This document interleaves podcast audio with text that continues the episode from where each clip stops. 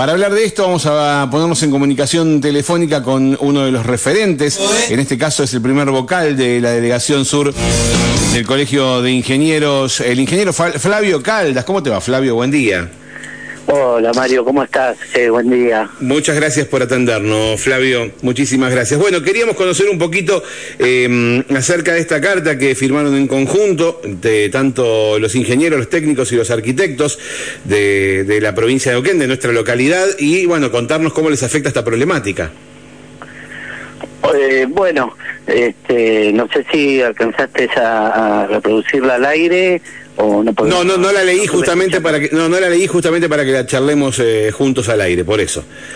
Ah, eh, bueno, no, estamos preocupados porque mm, eh, la verdad que nos afecta mm, directamente el hecho de que la Secretaría de Planificación esté realmente en condiciones edilicias paupérrimas, con entradas de, humedad, de agua, este, con falta de calefacción, este, realmente eh, tiene varias falencias el edificio, sumado a esto que eh, falta de seguridad, que le han robado los tanques de agua, que se quedan sin agua.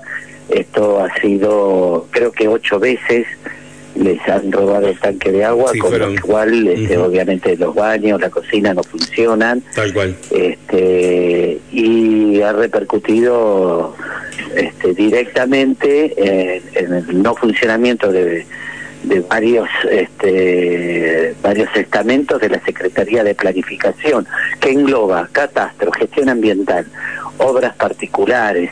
También está, eh, aunque es un organismo descentralizado, también funciona ahí el organismo de control municipal, el COPE también. Entonces, eh, y bueno, el hecho de que no podamos presentar este, trámites, eh, que no puedan avanzar los trámites de aprobación, repercute directamente en, en en fundamentalmente en todos los que estén relacionados con la construcción, desde un eh, peón, un carpintero, un oficial albañil, a un agrimensor, a un ingeniero y a un arquitecto y a un maestro mayor de obra. Eh, ¿qué, digamos, ¿De qué forma les está, los está perjudicando a ustedes? Digamos, ¿tienen, ¿Tienen paradas las obras? ¿No pueden comenzar obras nuevas? en qué parte los afecta?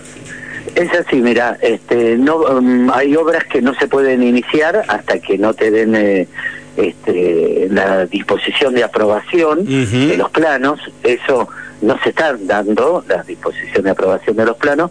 Entonces, una obra no puede iniciar. Claro, claro.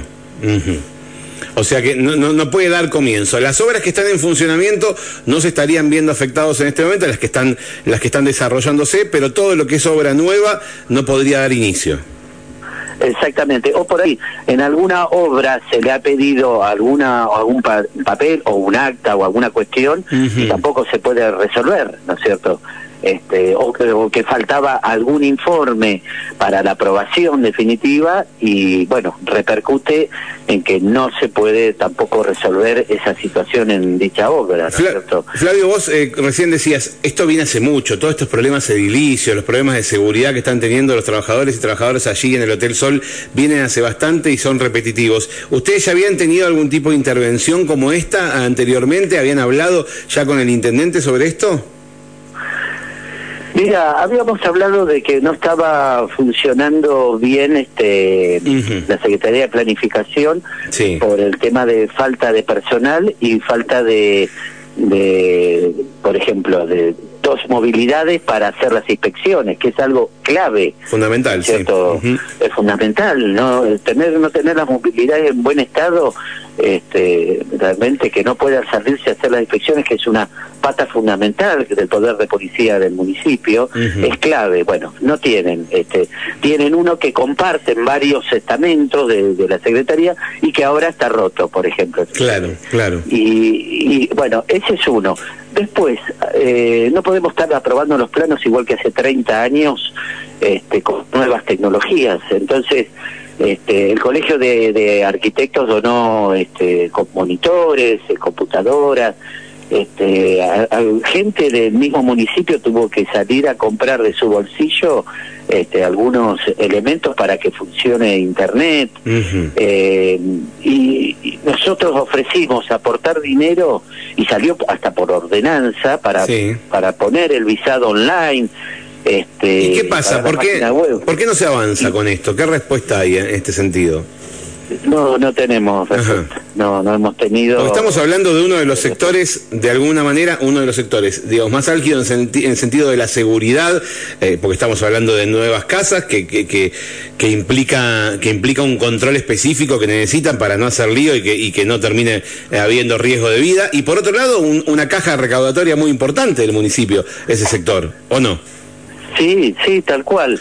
Mira, hicimos un cálculo de obras nuevas este, que, que se presentan y que del ingreso, este es un cálculo que nosotros hicimos en función de, de un un estimativo por obra ingresada por vez y calculamos 8 millones mensuales y aproximadamente 100 millones anuales de pesos que ingresarían por obras nuevas. No estamos considerando relevamientos de hechos existentes o conformes a obras, como modificación de superficie, ¿entendés? O sea, es mucho dinero, pero también indirectamente se mueven este, muchos otros más, los, esto, los obreros, los profesionales los corralones, todo el laburo que hay detrás. Que derrama por todo el pueblo, por toda la comunidad. Exactamente, exactamente. Bien, eh, me imagino que con esta carta ahora pública eh, tendrán, eh, entendemos que a la brevedad algún tipo de respuesta, alguna convocatoria para sentarse a charlar. Y sí, sí, sí, estamos a espera de, de eso para, para poder este, conversar y ver. Sabemos que, que Saloniti está haciendo gestiones para resolver el tema de edilicio, este, pero es, es, clave pero también este, hay que poner en valor la Secretaría de Planeamiento, ¿no? nos falta planificación, vemos que resolver el día a día para la Secretaría de Planeamiento supera a lo que es para lo que fue creado, ¿viste? Que es planificar San Martín de los Andes y estamos atrasados en lo que es planificación. Esto es una realidad, Mario, este esto ¿viste? tiene que, reverse, se tiene que poner en valor al profesional técnico y este, eh, en la Secretaría de Planeamiento hay, hay, que ver con el gremio el escalón, el escalafón municipal, este, cómo los tiene considerados para que, que los profesionales que, que ingresen ahí a esta secretaría puedan hacer labor con la remuneración correspondiente, este, tiene que mm. tener este, un plus por bloqueo del título, este, si, en el caso de que no puedan presentar los arquitectos, maestros mayores de obras, de obras técnicos e ingenieros planos, tienen que tener un reconocimiento a, su labor profesional, a su título. O sea que, ¿entendés? Este es este, la punta de un iceberg de varios temas que hay que ir resolviendo y resolviendo. Y es clave en el funcionamiento de un municipio este, turístico con tan tal crecimiento que tiene San Martín en los últimos años, es, es un punto clave la Secretaría de Planificación y Desarrollo Sustentable. Sí, la verdad que sí. Eh, lo que vos acabas de decir, el crecimiento permanente, digamos, que es uno de los sectores que más trabajo está teniendo. San Martín no para de crecer y seguimos manejándonos con las mismas normas, con el mismo formato, con seguramente algún ayornamiento hubo, pero no, nunca está a la altura de, lo que evolucionó la tecnología y la demanda, y aparte por la cantidad de demanda. Así que definitivamente es momento de tomar nota sobre esto y ponerse a laburar.